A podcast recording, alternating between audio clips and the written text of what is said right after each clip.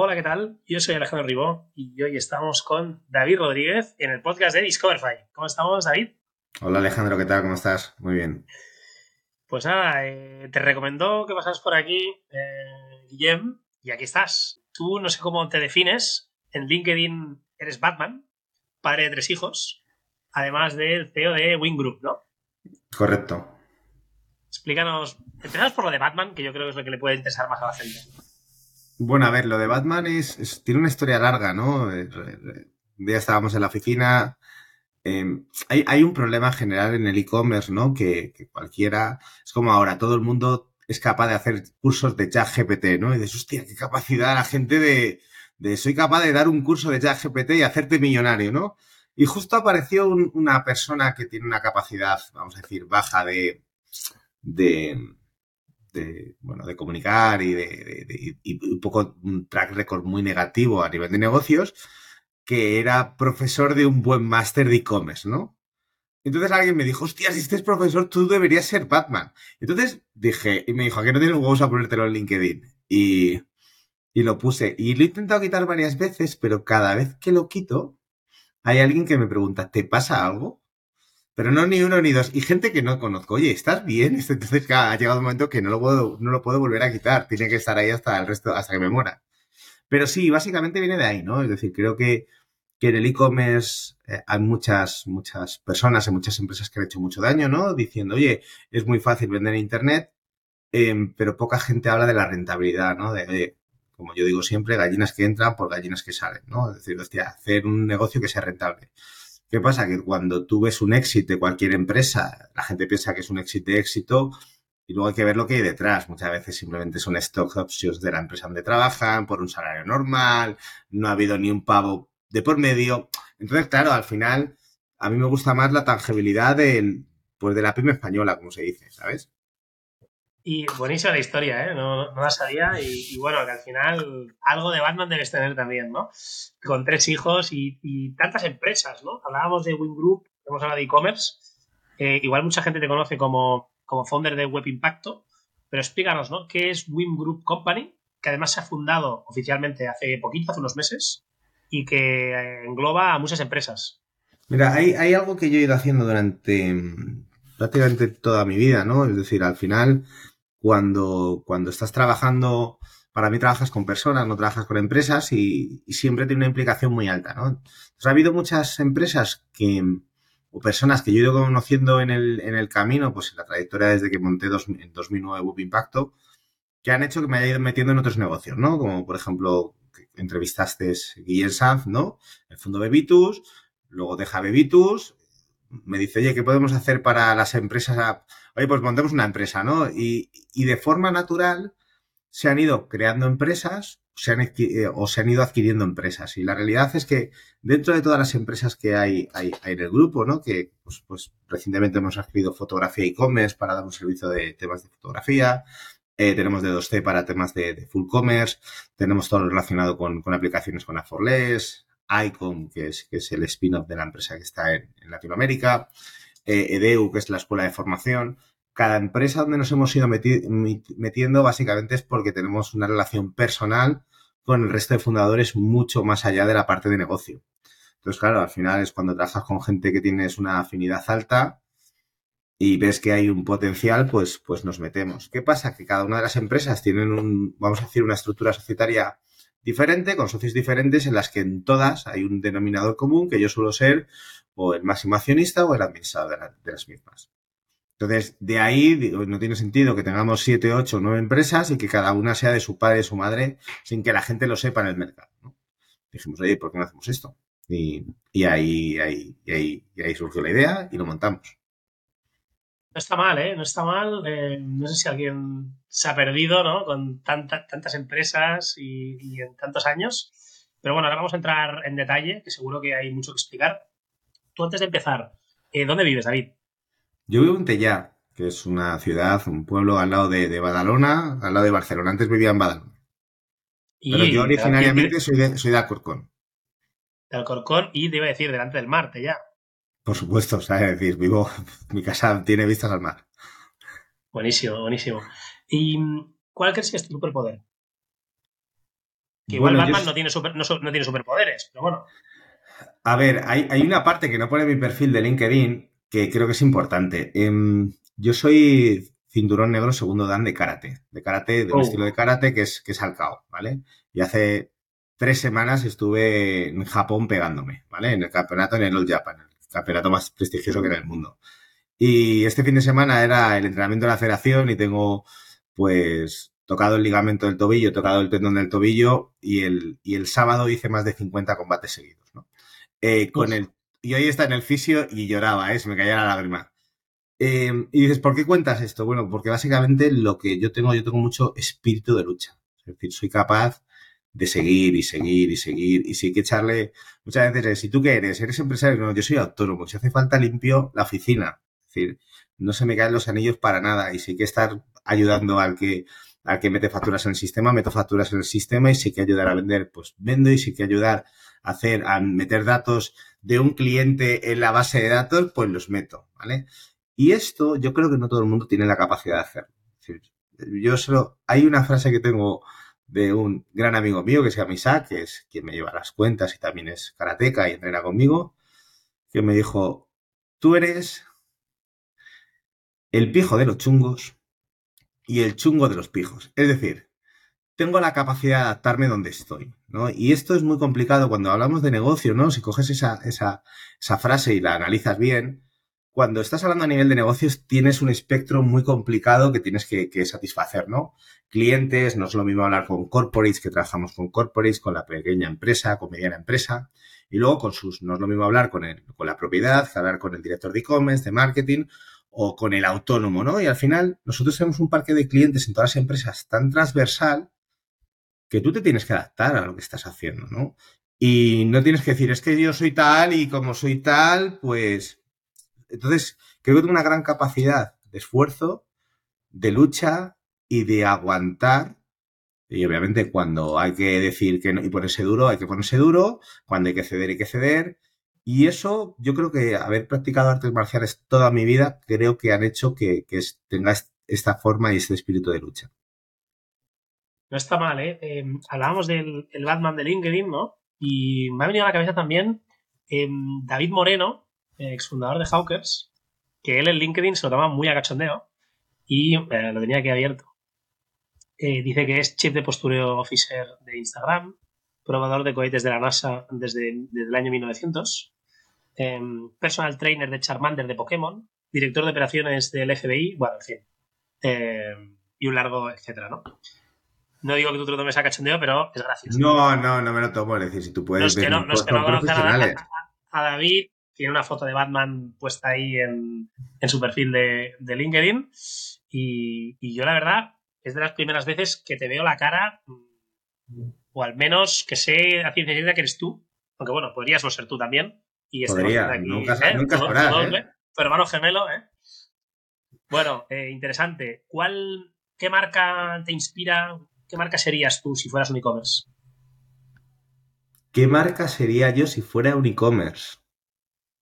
A mí, personal, a mí personalmente, es decir, lo que, lo que hizo Guillén con Bebitus es, digno de, Es decir, pues, nosotros cuando yo entro a trabajar con Bebitus, ellos están facturando un millón de euros. Ya, habían llegado, llegado, a un millón de euros. Y yo ver la transformación de la empresa hasta que lo venden a un grupo alemán facturando más de 40 millones y el esfuerzo puesto, pues este tipo de e-commerce, ¿no? Es decir, eh, de e-commerce que a lo mejor no tienen tanto nombre, ¿no? Tú has mencionado Hawkers.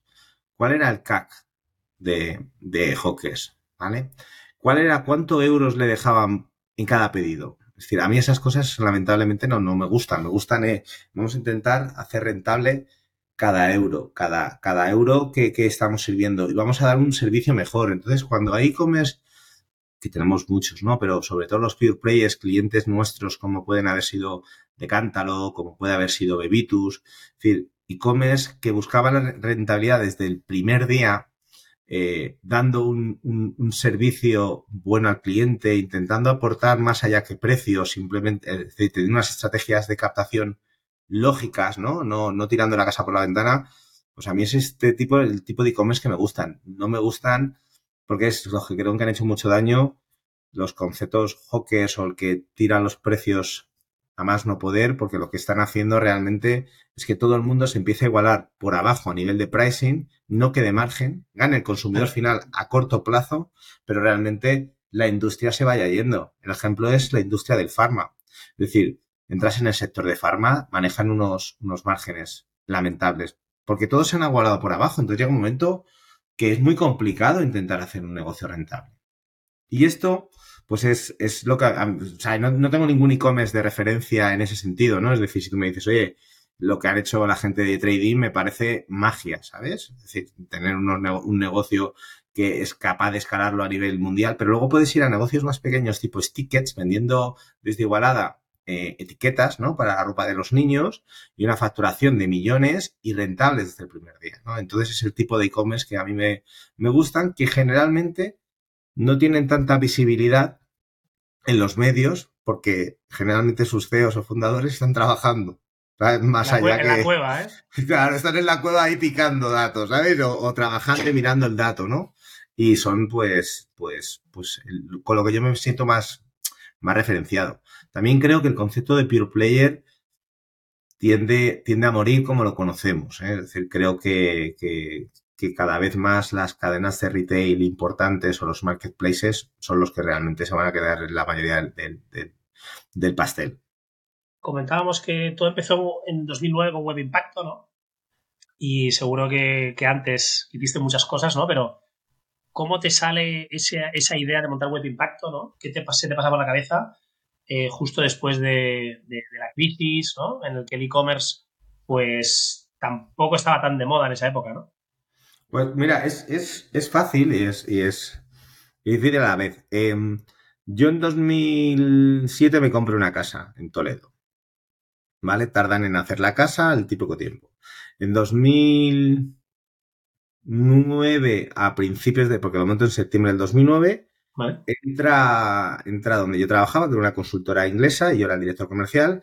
Entra, entra un cliente que se llama Impacto MD y dije, joder, qué nombre más cojonudo. Entonces registré Web Impacto, no, no, no soy un tío muy creativo, soy un tío que se adapta a lo que hay en el mercado, ¿vale? eh, dije, joder, qué buen nombre y lo registré, ¿no? Y me di cuenta que, que teníamos una estrategia en, en, aquella empresa donde yo estaba trabajando muy internacional, pero no creían en el desarrollo del mercado nacional, ¿no? Porque teníamos sede en Madrid, pero realmente ellos pensaban que era mejor vender a empresas de cosmética, de envases a nivel internacional y no desarrollar aquí el, modelo. Entonces, ¿qué pasa? Que yo tenía una casa que me estaban construyendo y no podía dejar el trabajo. Entonces, creo que fue exactamente un 2 o 3 de agosto del 2009. Yo firmo la hipoteca el día de antes eh, y llego al trabajo y dejé el trabajo el día que firmé la hipoteca, básicamente. Porque ya tenía, ya tenía, porque claro, no podías dejar un, trabajo y más en medio de la crisis, ¿sabes? Eh, sin haber firmado los papeles. También es verdad que yo tengo una familia que es, que es maravillosa, yo tengo mucha suerte, tengo, tengo una familia que, que siempre nos hemos apoyado y siempre hemos creído en, nosotros y yo le dije a mis padres, voy a dejar mi trabajo para montar una empresa y dije, hazlo hijo, o sea, es decir, no fue como, ¿cómo vas a dejar ese trabajo que te pagan una pasta? Todo lo contrario, ¿no? Entonces, cuando tienes a tu alrededor, ¿no? Esto vale para familia o para amigos, ¿no? Que te apoyan, todo es mucho más fácil. Luego, obviamente, depende de lo que tú hagas, ¿no? Pero cuando tienes gente alrededor que te está continuamente dando insights positivos, eh, todo es más fácil. Es decir, el karma positivo atrae karma positivo y cosas positivas, el karma negativo atrae cosas negativas, ¿no? Pues, pues y fue así, ¿no? Lo hubiera montado antes si hubiera tenido la casa antes, pero fue en septiembre del 2009 porque día, día 2 de, abril, de agosto dije me voy, un mes y, y hasta hoy. Y entonces, tú venías a hacer consultoría. Em, ¿Y quién es el primer cliente de Web Impacto o cómo te das a conocer al principio de todo? Es muy complicado em, porque em, como trabajamos a nivel internacional yo no tenía clientes en España, ¿vale? Entonces, eh, hostia, ¿cómo vas a captar clientes, no? Sí que es verdad que siempre me he relacionado, como digo, cuando tú has ayudado de forma, algo que yo he intentado hacer, intento inculcarle a todo el mundo es, tú explica a todo el mundo todo lo que haces, tú intenta ayudarles aunque sea por nada. Porque hay una frase que mi madre siempre dice, que es Dios da el ciento por uno, ¿no? Es decir, cuanto más ayudes a la gente, la gente más te ayuda. No esperes nada a cambio, pero de todo lo que tú haces te va a volver una gran parte, ¿no? Y entonces, en cuanto la gente se enteró que yo tenía, eh, había montado eh, una empresa, pues recuerdo un cliente que se llamaba, bueno, y se llama eh, eh, Íñigo Vergara, que trabajaba en uno de los pocos clientes que había en España, que quería montar un, sistema de fidelización de, de, de, empleados y de empresas, que luego lamentablemente el proyecto no le funcionó bien, pero se enteró que me fui y me dijo, oye, ¿quieres que, que, ¿por qué no me haces el proyecto? Y dije, hombre, no tengo gente, ¿sabes? Estás trabajando en una empresa, da igual, ya la encontrarás, ¿no? Y esto ha pasado también muchas veces, ¿no? Esto de ya la encontrarás, lo haces conmigo. El departamento de marketing que tenemos ahora, que no son 30 personas, lo, monté con, con, básicamente con Guillén Sam, porque me dijo, no quiero que me sigas ayudando en Bebitus con tu conocimiento y que esté pagando a otras agencias, quiero pagar a tu agencia. Y dije, pues no tengo gente, da igual, tú contrátala yo te la contrato. ¿no? Y, y, de ahí viene lo que yo te comentaba de que por qué he ido montando tantas empresas, ¿no? Porque me he ido, me he ido metiendo en cosas y de repente cuando alguien ha visto una posibilidad de negocio, me ha dicho, oye, ¿me quieres ayudar? Oye, ¿quieres entrar de socio? Pues, pues sí, ¿no? Y esta es la forma en la que siempre he actuado. Entonces, el primer cliente fue por ahí y de forma muy natural mi hermana me empezó a, ayudar a llamar a los típicos listados estos de empresas que había por Madrid. Yo le visitaba y los cerraba, así de sencillo. Y, recuerdo, creo que fue 2011, 2011 me, me, llama una agencia que se llama Tamira Web, que están en, en Galicia, que estaban súper bien posicionados en aquella época en Google por cualquier búsqueda me llaman y me dicen, eh, oh, quiero hablar con el dueño, me pongo yo, el Marco vale, era un tío muy bajo. Y me dice, quiero decirte que siempre que te piden un presupuesto, me lo piden a mí y siempre lo firmas tú. Y quiero saber cómo, yo qué sé, tío. Me dice, oye, ¿quieres, como estoy número uno en Google, ¿quieres que te pase las consultas y me pagas en plan agente? ¿Sabes? Porque él tenía una, estructura pequeña. Dije, sí, entonces, ¿qué pasa? A partir de ahí, pues mi número de consultas pasaron de pues, dos a la semana a cinco al día. Entonces, ahí fue cuando conocí, no sé si conoces a, creo que lo has entrevistado, que también es socio mío, que es Pablo Sefner. Yo soy uno de los socios no lo he entrevistado, no lo he ah, entrevistado, pues, pero vamos. Bueno, pues, eh, pues, Es la última pregunta que te iba a hacer. ¿A quién nos recomiendas para el podcast? Pues, pues él, él, lo que te digo, montó el típico eh, caso de éxito de hacer un copio de un modelo americano, ¿no? JazzFab, ¿no? sí, de JazzFab, ¿no? Nosotros hicimos todo el desarrollo de lo que se llamaba DevFabSus y la consulta entró por ahí, ¿no? Entonces, a partir de ahí todo fue muy fácil, ¿no? Porque hicimos el típico modelo de eh, de, de, éxito español, ¿no? Copiamos a alguien y que te compren, ¿no? Pues eso es lo que hicieron él y Chisco, y Chisco de la calle. Y claro, a partir de ahí todo fue muy fácil porque recuerdo cuando me entró la consulta de Pablo, veo el briefing del proyecto, no lo entendía, no te voy a mentir. O sea, yo sentido de, venga, sin problema, ¿vale? Y me dice, hay que hacerlo en Magento o en PrestaShop. No sabía qué era PrestaShop y Magento la había escuchado una vez y dije, sin problema.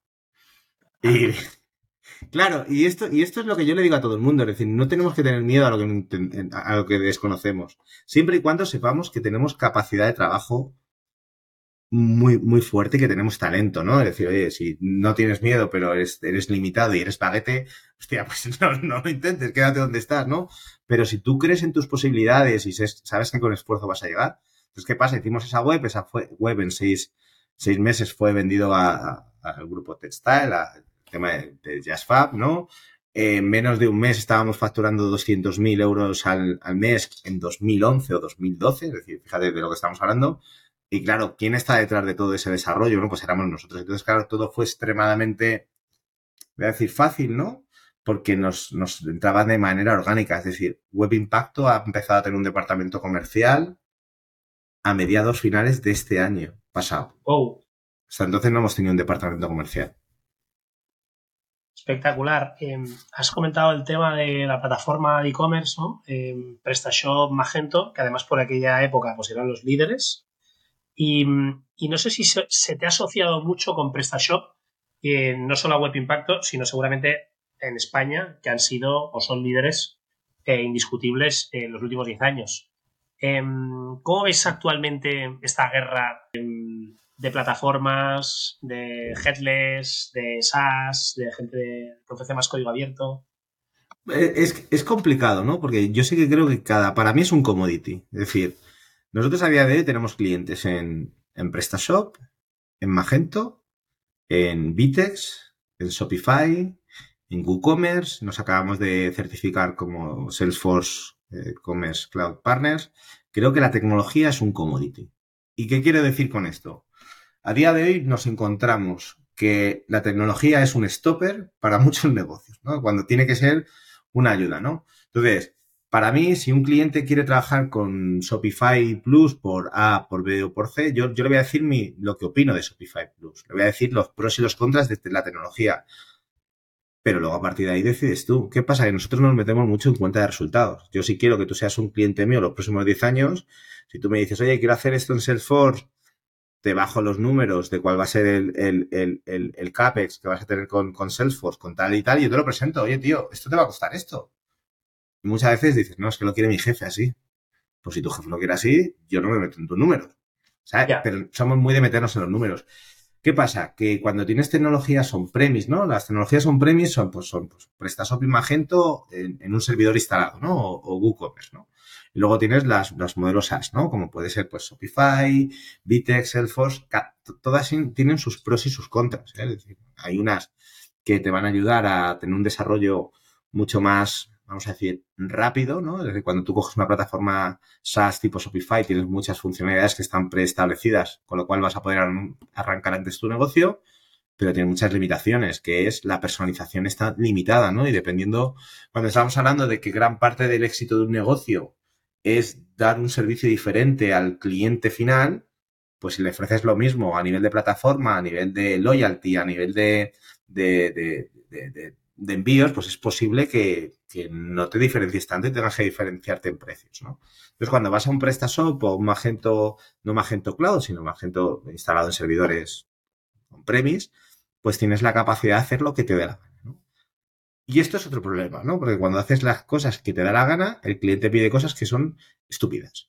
Y como no todo el mundo se atreve a decirle al cliente que lo está pidiendo es ridículo, pues te das cuenta que de repente has desarrollado algo que no tiene ni pies ni cabeza, ¿no? Y que ha llevado muchos costes y que además no está, no está ayudando a los KPIs importantes, que es venta, conversión, tráfico, ticket ¿no? Que al final es, yo digo a todo el mundo, tú tienes tres bloques en desarrollo, ¿no? Un bloque es todo aquello que te ayuda a monetizar más, es decir, tareas que te van a ayudar a mejor tráfico, mejor ticket medio, mejor lo que sea, ¿no? Otro que te va a ayudar a reducir costes, que es todo aquello relacionado con automatización de procesos, ¿no? Y hay otro bloque que si no está en el bloque 1 y bloque 2 no hay que hacerlo. Es decir, si tú eres, tienes una necesidad tecnológica que no eres capaz de meterlo en el bloque 1 y en el bloque 2, no lo hagas. No, es que hemos pensado, vas a hacer un rebranding. ¿Qué me estás contando? ¿Por qué vas a vender más por cambiarle el logo? Si, somos, somos mucho más sencillos de lo que parecemos, ¿no? El consumidor, ¿no? muchas veces las empresas se gastan pasta donde no toca, ¿no? Pero hay mucha guerra, por ejemplo, eh, PrestaShop fue comprado por Mailboxes, ese movimiento supongo que es para tener base de datos. El problema que tiene PrestaShop es que tiene mala fama. Mala fama pensando de, es que con PrestaShop no se puede facturar mucho. Hostia, Bebitus con un PrestaShop 1.5 superó los 40 millones de euros. Pues es claro que, y no, es que no puede eh, gestionar muchos SKUs. Bebitus tenía 30.000, PetClick tenía 30.000. ¿Cuántos SKUs tienes tú? pero luego sí que es verdad que, por ejemplo, si vas a alimentación, pues la plataforma Vitex, que tiene a nivel mundial Walmart, Carrefour, todo el grupo Cencosud, eh, pues tiene un producto extremadamente bueno para grocery, ¿sabes? Para todo lo que es alimentación. Eh, Salesforce se ha puesto mucho las pilas para temas de moda, pero si me dices eje entre Salesforce y Shopify para moda, me quedo con Shopify. Pero claro, por eso te digo, es, no, no hay una respuesta correcta. Y de ahí el año, ¿no? Que se hace, yo lo llamo la farándula del e-commerce, ¿no? Cuando te dicen, no, no, es que PrestaShop no es suficientemente robusto, ¿no? Hostia, robusto era cuando yo de pequeño era gordo y mi madre no quería llamarme, no me quería llamar gordo y decían, ¡ay, qué robusto está el niño! ¿Sabes? No sé qué significa robusto, ¿sabes? Eh, eh, sí que es verdad, y este punto sí que es verdad, que las plataformas SaaS generalmente a nivel de seguridad, como tú no tienes que encargar de la seguridad de sus sistemas, pues ellos tienen su gente de seguridad, pero yo tengo la mía de seguridad. Con lo cual, después de este podcast, posiblemente alguien nos hackee, pero generalmente no hemos sufrido casi hacking en toda nuestra vida, ¿no? Trabajando con, con, servidores on-premise, ¿no? Entonces ya depende también de tu capacidad de mantener eh, a nivel de seguridad y de auditar a nivel de seguridad también tu código, ¿no? También hay que tener personas, ¿no? Pero por eso digo, soy muy, muy, no te voy a decir agnósticos, y, esto es, y esta parte es la que más me importa. Si me llega un cliente que tiene un X, yo me quedo el X. No le digo, esto está hecho una mierda. Ya. vamos a cambiarlo. Lo, que le digo es, eh, hay un legado que se llama tecnológico y esto es como si tuvieras una cocina y en tu cocinero estuviera, cada vez que tiene que preparar un plato, saca nuevos platos y nuevos cuchillos. Al final de la cocina, la cocina está ingobernable. Pero la mejora de tu cocina no es tirar la cocina abajo, es echar al cocinero y limpiarla. ¿no? Entonces muchas veces con cualquier tecnología de las que te he mencionado, eres capaz de simplemente limpiando cosas y estando un mes trabajando, hacer que aquello funcione. Y a partir de ahí ya vas haciendo los evolutivos. Pongo como ejemplo mi saco, ¿no? Que es un cliente extremadamente bueno con nosotros, que tiene Magento, que durante muchos años me dijeron, quédate mi Magento, quédate mi Magento.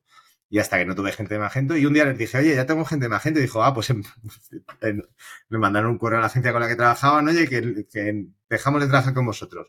Y cuatro años después, otros años después, llegamos, seguimos con ese Magento no lo he cambiado porque creo que tal como todo lo que tenemos integrado contra todos sus sistemas, no tiene sentido invertirlo en otra tecnología, sea la que sea.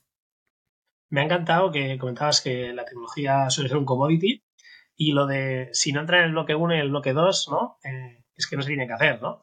Y, es totalmente, estoy totalmente de acuerdo de que probablemente uno de los pros de, trabajar con, Shopify o con, otro tipo de SaaS es que la gente no se hace cosas a medida, ¿no?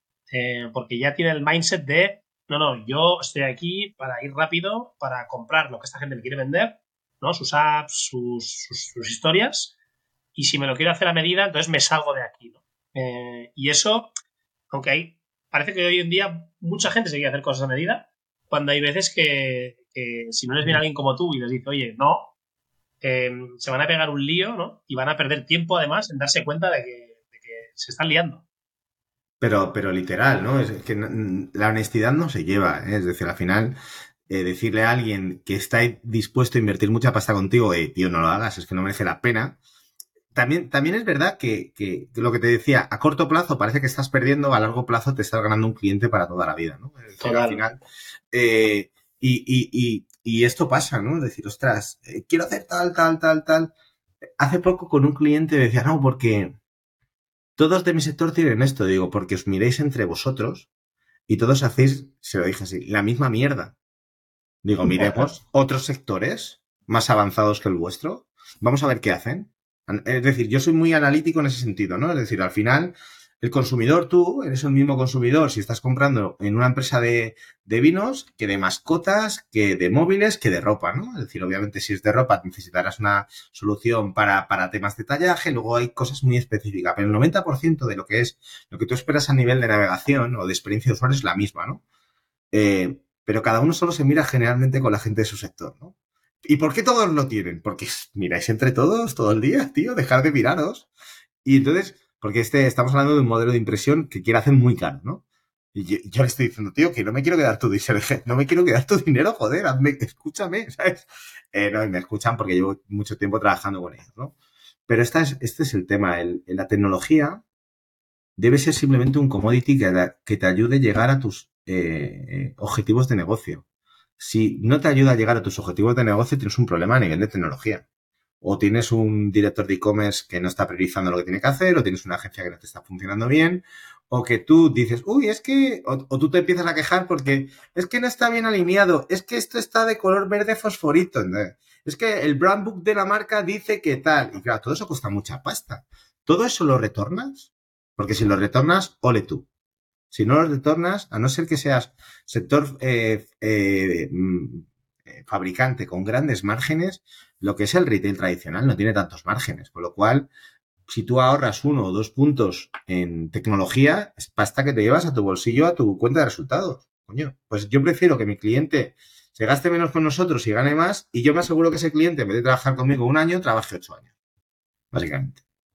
Y, en especial en D2C, ¿no? Uno de los, de los proyectos que nació durante la pandemia, em, que vosotros directamente operáis, ¿no? End-to-end el e-commerce del cliente, ¿no? Probablemente porque a lo mejor ellos se han dedicado exitosamente a abrir retail, a hacer wholesale, a manejar otros canales y el del e-commerce a lo mejor no lo han sabido llevar eh, haciéndolo rentable.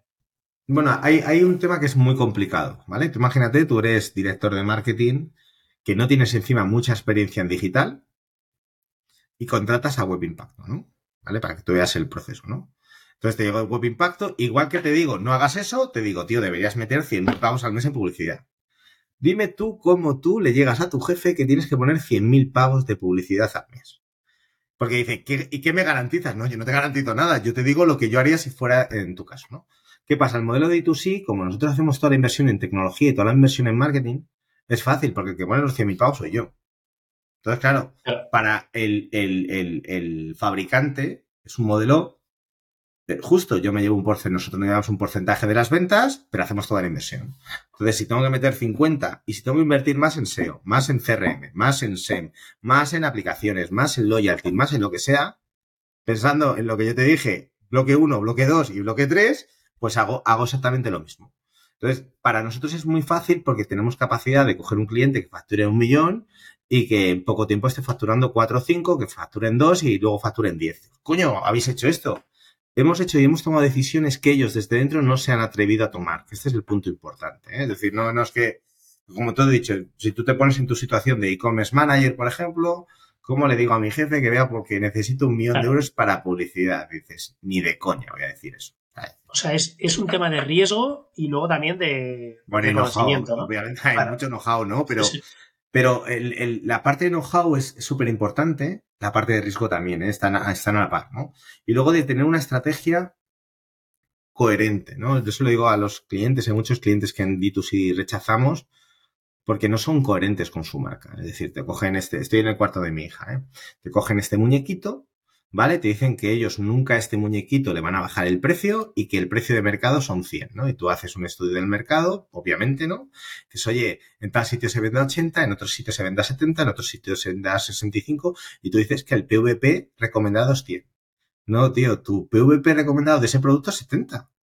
Y ellos te dicen, no. Dices, pero si es que 30 webs nadie lo vende al precio que tú dices, ¿no? Y se automienten, ¿no? Entonces, claro, hay gente que no está preparada para trabajar con nosotros. Porque como yo digo, yo quiero, es sencillo, estrategia Apple, ¿no? O estrategia, o estrategia Samsung. Esto vale 100.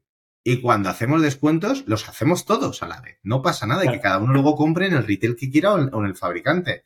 Lo que no podemos hacer es que nos mintamos, ¿no? Entonces, en, en D2C, no quiero decir educamos, ¿no? Pero ayudamos en este proceso de transformación al cliente, ¿no? Porque al final, ¿qué pasa? Hay tantos ejemplos claros de, por ejemplo, lo que ha hecho Nike, ¿no? Como Nike empieza a dejar de vender en muchas tiendas multimarca y empiezan a centrarse en su propia estrategia, ¿no? Dices, ostras, si, Nike lo hace porque puede hacerlo. ¿Cuántos millones habrá dejado de facturar Nike por dejar de venderle a wholesale durante un tiempo? Es un tema de estrategia no a corto, sino a medio y largo plazo, ¿no? Y nosotros eh, eh, eh, toda esta didáctica la hacemos con el cliente y es, es complicado, pero sí que es verdad que el cliente que apuesta con nosotros pues van como un tiro. Pero claro, hay que estar alineados a todos los niveles. Total. Alguien que nos esté escuchando y diga, oye, pues nosotros vendemos bastante online, pero la en él, nos, partimos de, bruces, el, coste de adquisición del cliente no para de subir. Nos encantaría poder externalizar, si es la palabra adecuada, este servicio, ¿no? ¿Cómo dices tú luego que hay algunos que aceptas y otros que rechazas. ¿Cuál es vuestra estrategia de analizar? Nosotros, tú, al final, tú dices, oye, vamos a mirar de forma transversal cuáles son las palancas de un e-commerce, ¿no? Obviamente tú tienes una dirección general, tienes una oferta de producto catálogo, ¿no? Tu oferta, tu surtido, tienes toda la parte de, de logística, toda la parte de logística operaciones, toda la parte de atención al cliente y toda la parte de marketing y tecnología, ¿no? Es decir, al final todos estos pilares son los que van a hacer que te funcione mejor o peor. Cuando nosotros firmamos un NDA, entramos a analizar cada una de las áreas que se está trabajando. Hay clientes que te dicen, yo tengo muy buen stock. dices, vale, enséñame, ¿no? No, pásame la base de datos que vamos a vender. Y, y te hago comparativas de, oye, es que tú en esta tipología de producto tienes siete referencias y tus cuatro competidores, que me dices que son tus cuatro competidores, tienen un surtido de 25, de 30, de tal, de tal. No me digas que eres el número uno de... Eh, lo peor de todo es que no es que te estén mintiendo, ¿eh? No es que llegas al cliente, es que ni siquiera lo sabían casi todas estas decisiones. Entonces, claro, si tú me dices, yo soy el número uno en esto, en esto, en esto, en esto, en esto, yo te digo, vale, yo soy el número uno en esto y en esto. Y además te voy a ayudar en cómo montar la atención al cliente, te ayudar en logística y en operaciones, porque también sabemos mucho de esto.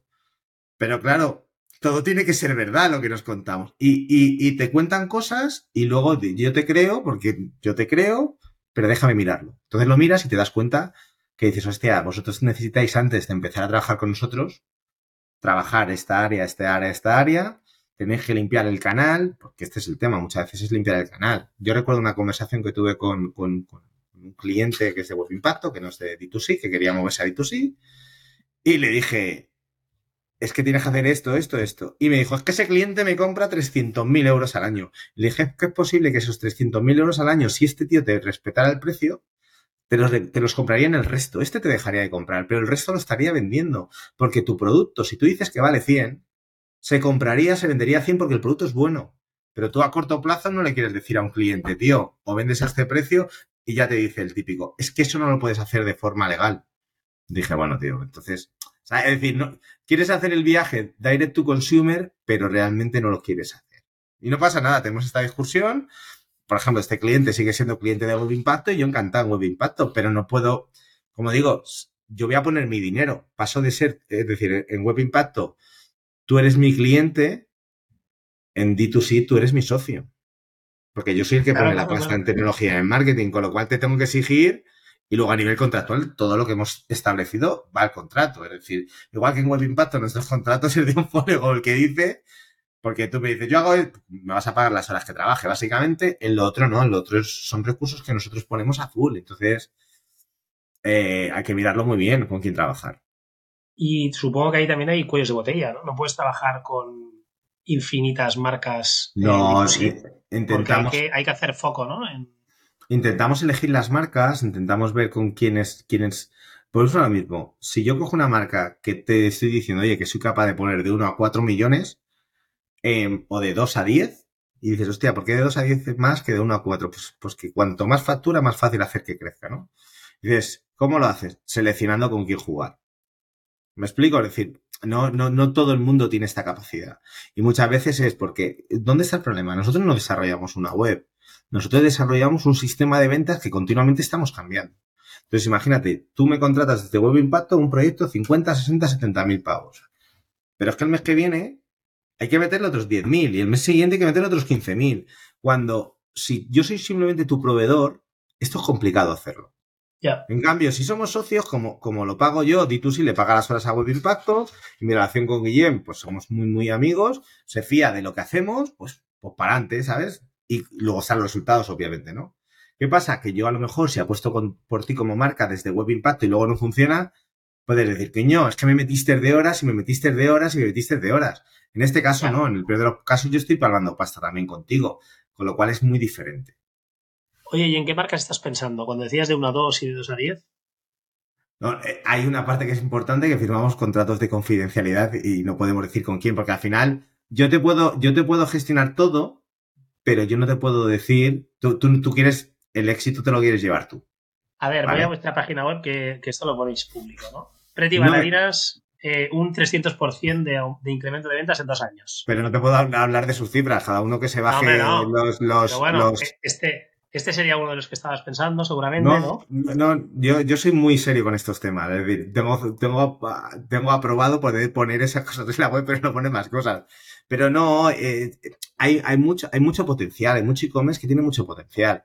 Eh, lo que pasa que hay mucho miedo generalmente. Pero miedo también porque la situación coyuntural en la que estamos es complicada. Es decir, el año pasado hay una guerra en Ucrania, este año hay una recesión y los bancos están yendo a la mierda, el año anterior era ahora post-COVID y todo era mágico, el año anterior era COVID, coño, llevamos unos 4 o 5 años que no hay una estabilidad fácil, ¿no? Entonces, eh, invertir por un canal que no te está generando igual, tú eres un grupo que facturas 50 kilos, has oído que el 15 o el 10% tiene que ser online, con lo cual si fuera el 10% son 5 millones y estás facturando un millón y medio.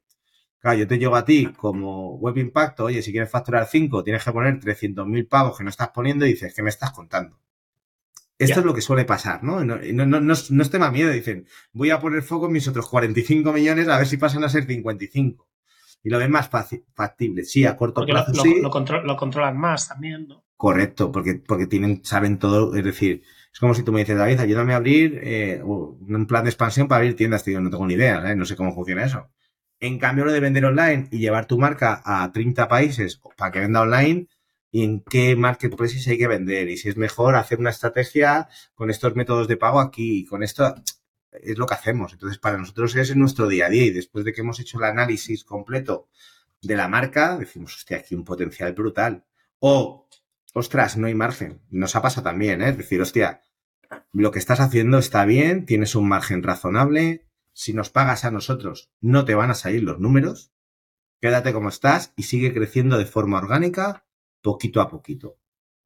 Y la gente te lo agradece, obviamente, ¿no? Porque, eh, como digo, no, no, no, no, es que rechacemos. Hay clientes que, es que no tienen fit, básicamente. Pero no tienen fit porque tienen un margen tan pequeño que no te pueden pagar.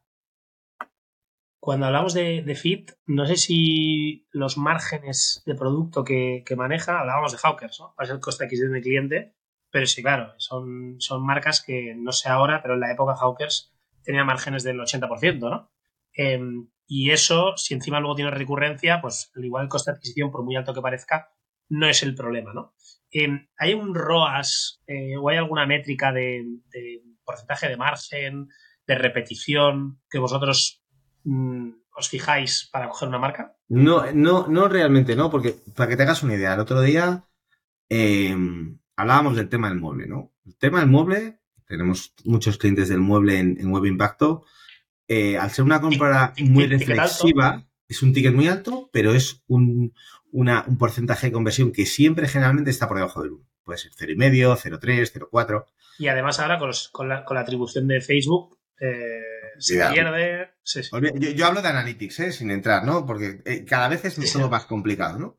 En cambio, te vas a mascotas y puedes ir a un 3, a un 4 y te puedes ir en Francia a un 8. Es decir, no tiene nada, oh. pero claro, el, el, sí, sí, ah, sí, sí. Y si es desde una app, te puedes ir a un 15, ¿eh? Es decir, es la hostia, ¿no? Pero claro, el CPC es mucho más alto también, con lo cual, es decir, no hay, no hay una fórmula secreta de decir, hostia, a partir de aquí ese negocio me funciona.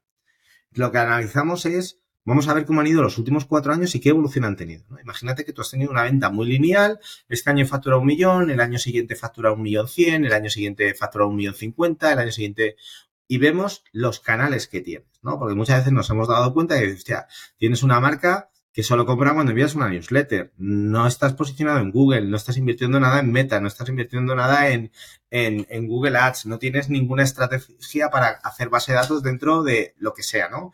Otra, o tu aplicación, o la mayoría de la gente es porque se descarga la aplicación en tu eh, establecimiento físico y luego compra por aquí. Entonces, cada caso es extremadamente un mundo y miramos canal por canal. Ahora con Google Analytics 4, no sé cómo lo haremos. Tengo la formación de la empresa, la tengo el, el, creo que el lunes o la semana que viene, ¿no? Porque no me queda claro, con, con el Universal, al final mediamos todo y como sí que es verdad que al final eh, tratamos tantos datos de tantos clientes, yo según entro en Analytics de un cliente sé si hay, hay chicha o no hay chicha, ¿sabes? Es decir, muchas veces, pero ya sea para Web Impacto o no para Web Impacto. Mira, hay un, negocio que es, de web impacto que es muy bueno, que unas chicas súper majas vinieron a las oficinas que querían trabajar con nosotros, que sí, que sí, que sí, y dije, bueno, pues darnos acceso, yo te lo miro. Y querían hacer tres cosas muy definidas. No, quiero, quiero un tema para tallajes, quiero esto y quiero esto. Vale, perfecto, pero déjame que mire y yo te voy a decir, porque lo que me estás pidiendo cuesta mucha pasta yo que sé, llevamos trabajando con ella seis meses y nos ha hecho lo que pidieron. O sea, hemos hecho cualquier cosa, sus ventas han subido mucho. No, claro, porque te dicen, no te funciona esto por esto, ¿no? Y tú te lo crees, ¿no? Nosotros somos muy analíticos y el dato te lo dice todo, tío. Tu problema es que la mayoría de los usuarios cuando entran al móvil se piran. Es que eh, hay gente que es alucinante, que se pasan el día, y también es normal, ¿no? Tú tienes tu negocio, tu negocio es vender castañuelas o vender lo que sea, ¿vale? no es, no es hacer una web. Tú necesitas un equipo potente que tu web esté bien mirada, ¿vale? Entonces, claro, coges el móvil, intentas hacer una compra y dices, es imposible comprar. Entonces, claro, simplemente arreglando eso venden más y dices, entonces, claro, llega este, este cliente, estas clientas, ¿cómo están de contentas? nivel Dios. Simplemente hemos hecho que la versión móvil funcione, tener el típico, o sea, tener las típicas opciones lógicas que debe tener un e-commerce, ¿no? ¿Qué pasa? Que hasta entonces habían estado trabajando con gente que era poco profesional, porque como cualquiera se dedica a esto, eh, y claro, el problema era que no tenían un sistema de tallaje, ¿sabes? Que me estás contando, ¿sabes? Tienes un problema que es mucho mayor, que no funciona nada, una puta mierda. Perdona por hablar mal, pero hablo así. Eh, ¿Sabes a qué me refiero? Entonces, eh, cuando viene un cliente para D2C, es exactamente lo mismo. Analizamos las cosas y decimos, hostia, este cliente es perfecto para I2C por esto, por esto, por esto, por esto, por esto.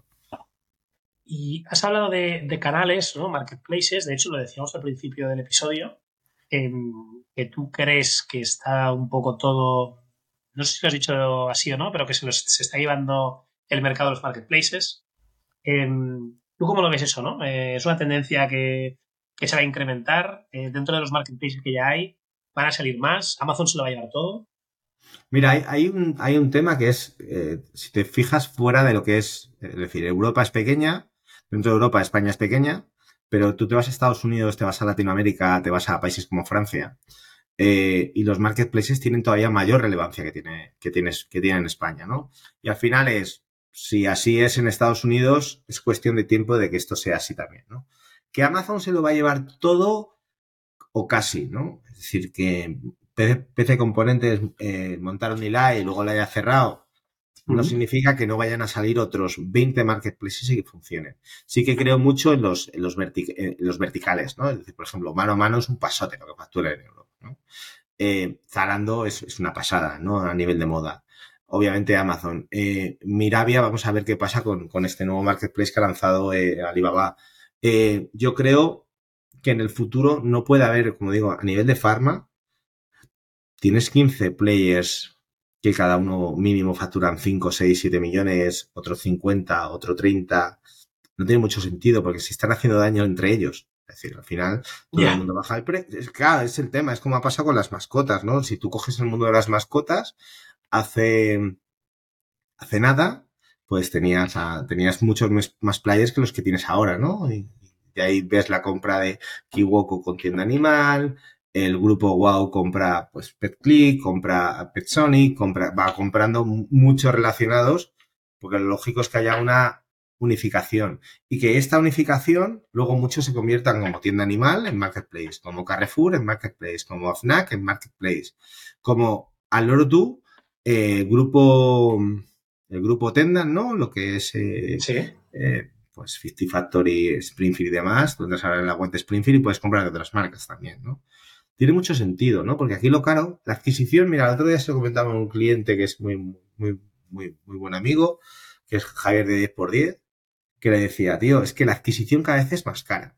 Y punto. O sea, aquí podemos hacer, porque si están mal hechas las cosas lo, decimos, pero si no, y con lo cual tienes que aceptar cada vez te cuesta más captar usuarios, ¿no? Entonces, claro, el tema es, si tengo al usuario, en vez de venderle un producto, podría venderle siete, aunque no sean míos, ¿no? Y esto yo creo que es donde va el mercado. Y esto que has dicho, Tendam, eh, de hecho lo decíamos en el podcast. Eh, creo que fue, no sé si fue Pau Almar, de Extara, que comentaba, o, o quién lo comentó en el podcast hace ya unos meses, que se está haciendo un piloto de Inditex en Estados Unidos por el que todo el mundo conoce Zara, pero el resto de marcas del grupo, pues algunas son totalmente desconocidas y otras, pues, tienen mucha menos relevancia, entre otras cosas porque, porque hay muchos menos puntos de venta, y que iban a hacer un piloto allí con Zara.com vendiendo, pues, Feisho, Pull&Bear, Massimo Duty, etcétera, etcétera, ¿no? Y, por qué no, ¿no? Si es que al final... Tiene eh, sentido. Si tú toda tu logística la tienes bien organizada, tienes tal, hostia, eh, es que cuesta mucho captar. Hace poco me decía un cliente que estamos llevando a Estados Unidos, hostia, es que los CPC son carísimos. Bueno, esto es el mercado, tío. Es decir, es que si quieres vender allí, esto te va a costar. Y es un poco, salvando las distancias porque no tiene nada que ver, pero lo que, lo que habéis hecho vosotros eh, con Wingroup, ¿no? O sea, al final, bueno, a un cliente le podemos ofrecer las fotografías, le podemos ofrecer la app, le podemos hacer el marketing, el desarrollo de tecnología, incluso un full commerce en tu end de llevarle toda, toda la operativa, el e-commerce y todo. El, literal, o sea, es decir, al final nosotros nos hemos ido metiendo en productos muy complementarios. Es decir, no que digas, hostia, sí que es verdad que luego hemos hecho inversiones en empresas tipo Munua que no tiene nada que ver, ¿no? Eh, pero generalmente todo viene mucho más que ver con, con, oye, si un cliente necesita esto, esto, esto, esto y esto, ¿por qué nosotros no se lo vamos a trabajar? Claro, claro. Eh, no, no, tiene sentido que se vayan a buscar otros proveedores cuando nosotros les podemos ayudar y si están contentos en estos tres servicios, eh, por ejemplo, ahora vamos a lanzar un producto. Mi idea es lanzar una empresa que se llama, ya te hago un spoiler, ¿vale? Que exclusiva. Va a ser exclusiva. Boom. Eh, que es Win Retail, ¿no? Estamos trabajando ahora todo lo que relaciona con retail. Estamos trabajando en un proyecto que lanzamos ahora para hacer inventariados de RFID en, tiendas físicas con palas de estas de, radiofrecuencia para hacer contabilización de stock. Este producto lo lanzamos en un cliente con más de 200 tiendas el 1 de... Quedan 15 días, hay mucha tensión, te puedes imaginar. Eh, lo lanzamos ahora Luego vamos a lanzar un post también, un punto de venta físico y estamos también trabajando en un producto de, forecasting. Me dices, hostia, ¿por qué te metes en esto? Bueno, porque al final mi cliente es el mismo. Y tiene las mismas necesidades. Y el concepto de la, a mí lo que más me flipa es la omnicanalidad, ¿no? Todo el mundo habla de omnicanalidad a nivel Dios, ¿no? Y luego, ¿quién la practica? Ni Peter. No lo, no lo hace nadie, ¿no? Pero porque hacerlo es muy complicado. Y tener todos los sistemas integrados es muy complicado. Entonces dices, hostia, si nosotros tenemos la capacidad de hacer todo eso, ¿por qué no lo hacemos? ¿no? Entonces dices, entonces vamos metiéndonos en cosas que tengan mucho que ver, ¿no? Dices, hostia, ¿inviertes en pisos? No, no invierto en pisos, no tengo ni puta idea de invertir en pisos. Pues, pero en esto sí, porque sé que el producto de RFID que estamos haciendo vamos a lanzar, pues a final de año esperaré tener otros cinco clientes de este tipo. Y dices, y no tengo que ir a buscarlos fuera de los clientes que ya tengo. Sé que clientes tengo un web impacto que utilizan sistemas de RFID y sé que pagan una pasta para hacer esto. Pues en cuanto yo diga, eh, yo lo tengo un poquito más barato que tu competencia, y dirá, pues, para ti, ¿sabes? Y este es justo el modelo que nosotros creemos, sinceramente. Y este valor añadido de ofrecerle al cliente un montón de cosas, eh, hacía muy, hace muy poquito que comprasteis fotografía e-commerce. ¿Cómo, ¿Cómo, fue eso? ¿no? Algunos proyectos los lanzáis desde cero, otros los compráis. Y el caso de fotografía e-commerce, que además hoy en día la fotografía eh, está evolucionando un montón, ¿no? Y ahora ya, pues con el tema de, la IA, ChatGPT, el retoque de imágenes, la creación de imágenes, etcétera, etcétera. No sé si, si ahí hay, hay, mucho hype o, qué crees. Hay cosas muy guapas que estamos mirando. Estamos ahora intentando quedarnos un producto en exclusiva para fotografía e-commerce de temas de, sustitución de, de imágenes por modelos, ¿no? Imagínate tú, tú, tú modelas con tu camiseta, ¿vale? Pero tú tienes una talla, por decirte algo, M, ¿no? Pues imagínate que somos capaces de transformarte a ti en una persona afroamericana de talla XL. Claro. Entonces podría cambiar toda la navegación en la experiencia de compra, que eres un hombre pequeñito, talla S, tal, tal, pues todo lo que te aparezca sea un modelo más similar a ti, ¿no? Y, por aquí lo vemos claro. ¿Qué pasa? Que yo a Monse la conozco pues, desde hace muchísimos años. Habíamos trabajado en varios proyectos conjuntamente. Un día con ella, me dijo, oye David, ¿qué te parece sí? Y dije, pues, pues para adelante. Y, básicamente fue lo que... Y, claro, hay mucho, hay mucho match, ¿no? Porque al final no se trabaja eh, la fotografía, volvemos a lo mismo, es, es, es todo entra por los ojos, ¿no? Ya sea fotografía, ya sea vídeo. Ahora con la inteligencia artificial estamos haciendo varios pilotos con varios clientes. Por ejemplo, con el Berlin hemos hecho algún trabajo, con Funidelia hemos hecho trabajos. Estamos haciendo cosas muy chulas de inteligencia artificial. Eh, hay mucho, mucho potencial. Y bueno, es lo mismo. Tú cuidas tu imagen, vendes más, ¿no? Es decir, al final es, es un círculo, ¿no? donde nosotros eh, creemos que tenemos que estar y la fotografía es algo que no podíamos dejar fuera.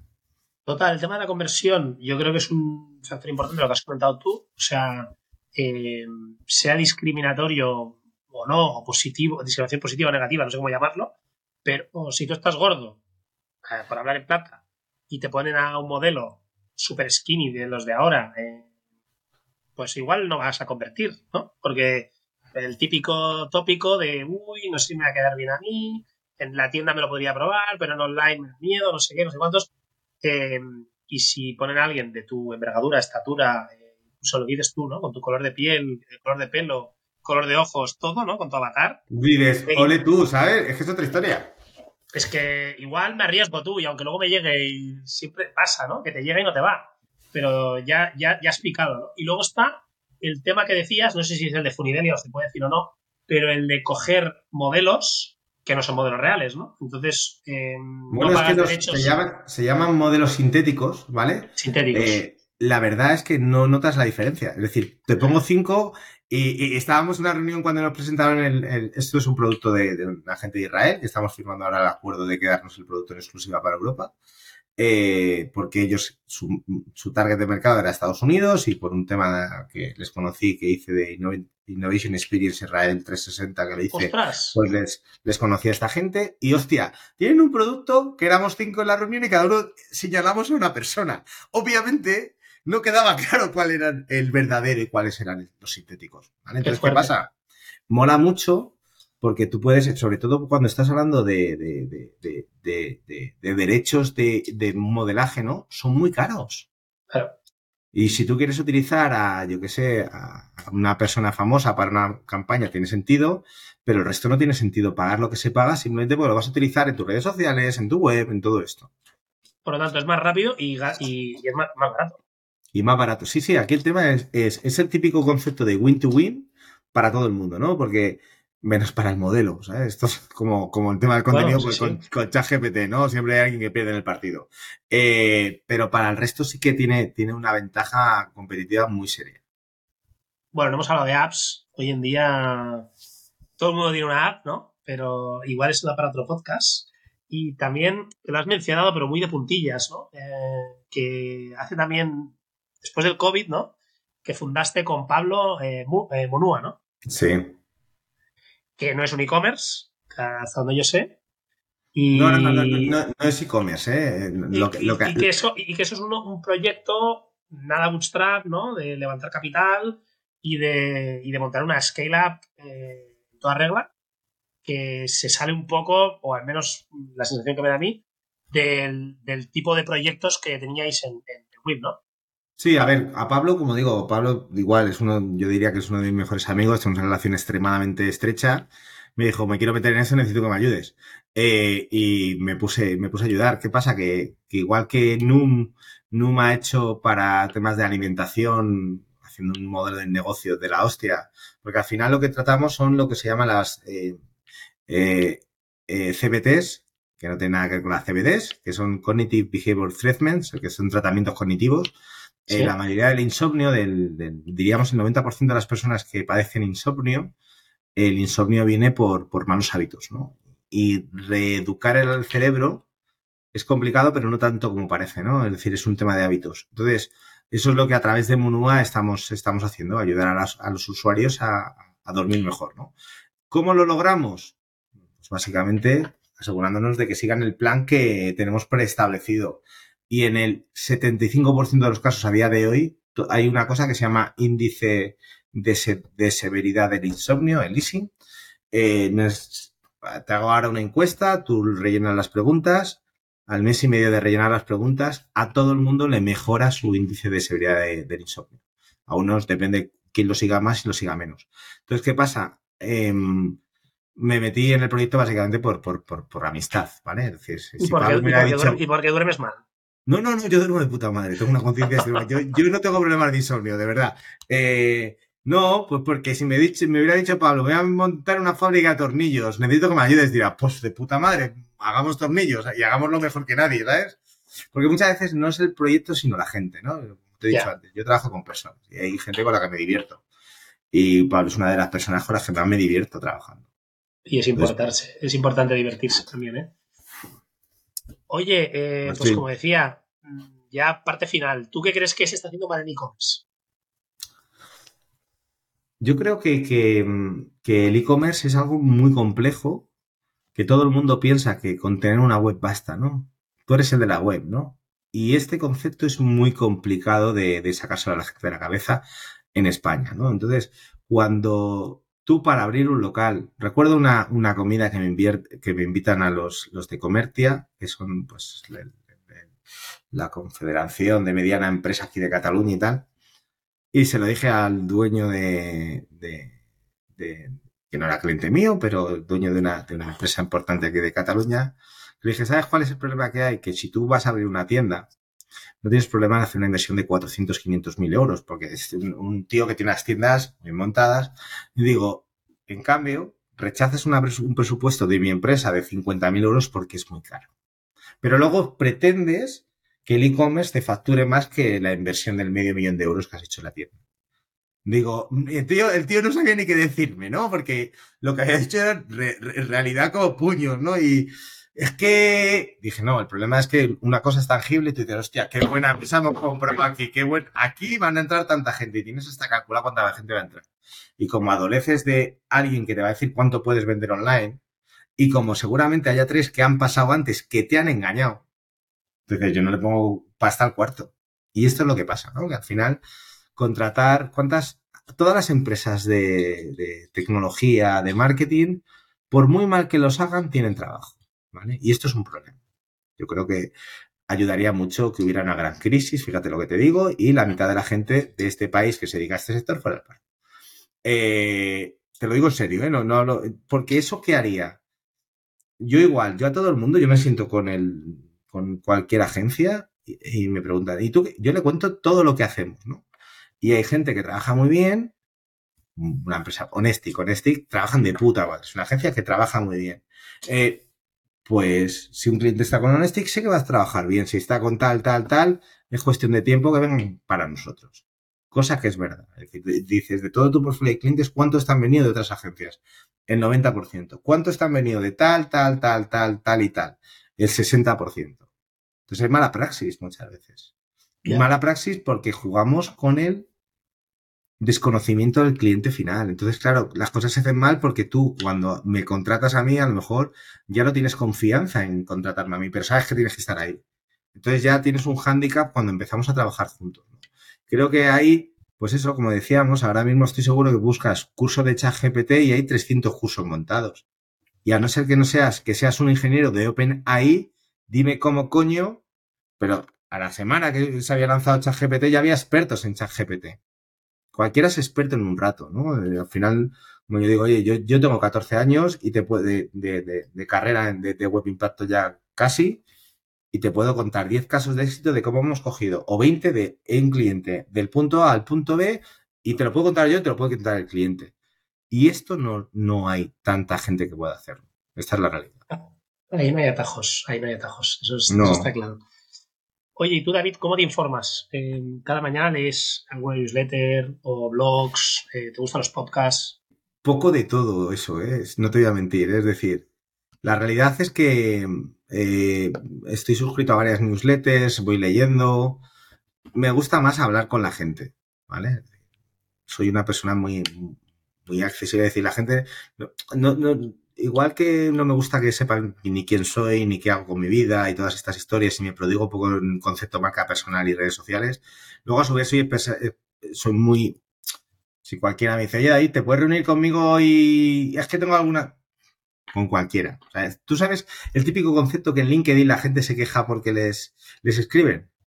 Yo nunca me quejo, porque creo que el próximo que me escriba puede ser una idea cojonuda para mi negocio porque nunca. Claro que te quieren vender, tonto la polla. Pues claro que te quieren vender, para eso estaban ahí. claro, pero como tú en algún momento has intentado vender a alguien, joder. Total, es que es normal. Otra, oye, no cuesta nada decir, oye, no, gracias, no estoy interesado. No, no, no, no somos tan importantes, ¿no? Eso sí, tengo tiempo, no de decirte que no, gracias, pero tengo tiempo para escribir un post así porque me han escrito un email, ¿no? A la mierda, tío. Entonces, esto, esto es malo para el e-commerce y para, para el mundo digital en general, ¿no? Estos, estos comportamientos. Yo atiendo a cualquiera. Y si cualquiera me dice, mira, por ejemplo, hay un tío eh, que es súper majo, que, que, tiene una empresa para generación de leads de, de, de, educación, cosa que yo no sabía. Me dijo, David, te quiero entrevistar para un podcast. Luego me quedé hablando con él y me dijo, ah, pues yo tengo un proyecto tal. Y coño, me, me puedes venir de puta madre para, para, para DEU Formación, ¿no? Y pues está trabajando con nosotros para generar leads. Es decir, al final tú no sabes con quién puedes hacerlo. Entonces, cerrar las puertas a gente que no conozco, sinceramente me parece, o, o pensando que soy un ego extremadamente grande y me parece ridículo y poco inteligente, ¿no?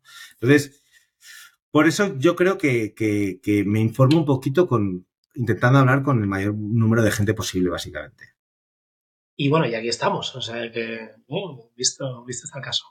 Y como te decía antes, ¿no? Eh, que ha salido el nombre de Pablo Setner, ¿quién crees que se tiene que pasar por aquí a contar su historia? Hombre, yo creo que Pablo, Pablo es un tío muy peculiar, muy buena gente, un, un, fenómeno. O sea, es decir, cuando digo un fenómeno es un tío con una inteligencia, es un privilegiado. Eh, y tiene historias muy, muy, muy curiosas, ¿no? Porque él, él, empezó trabajando en la recepción de un hotel, ¿no? Empezó siendo diplomado en turismo, ¿no? Y cuando escuchas su historia, cómo pasó por, por Expedia, por Weekenders, todas las cosas que ha hecho, es, hostia, es digno de admirar.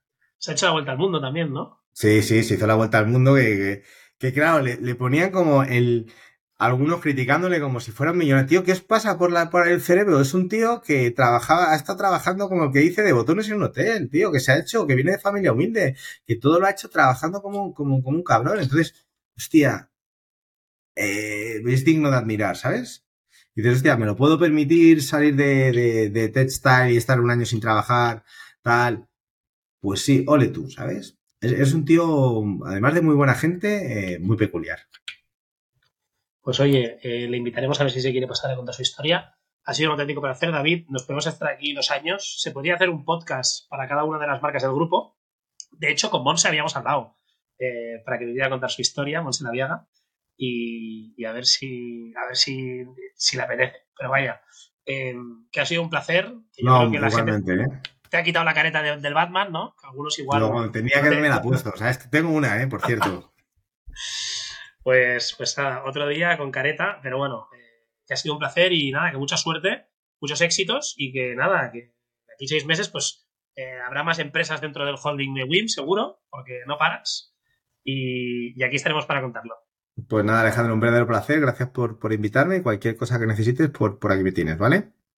Un abrazo, gracias. Un abrazo.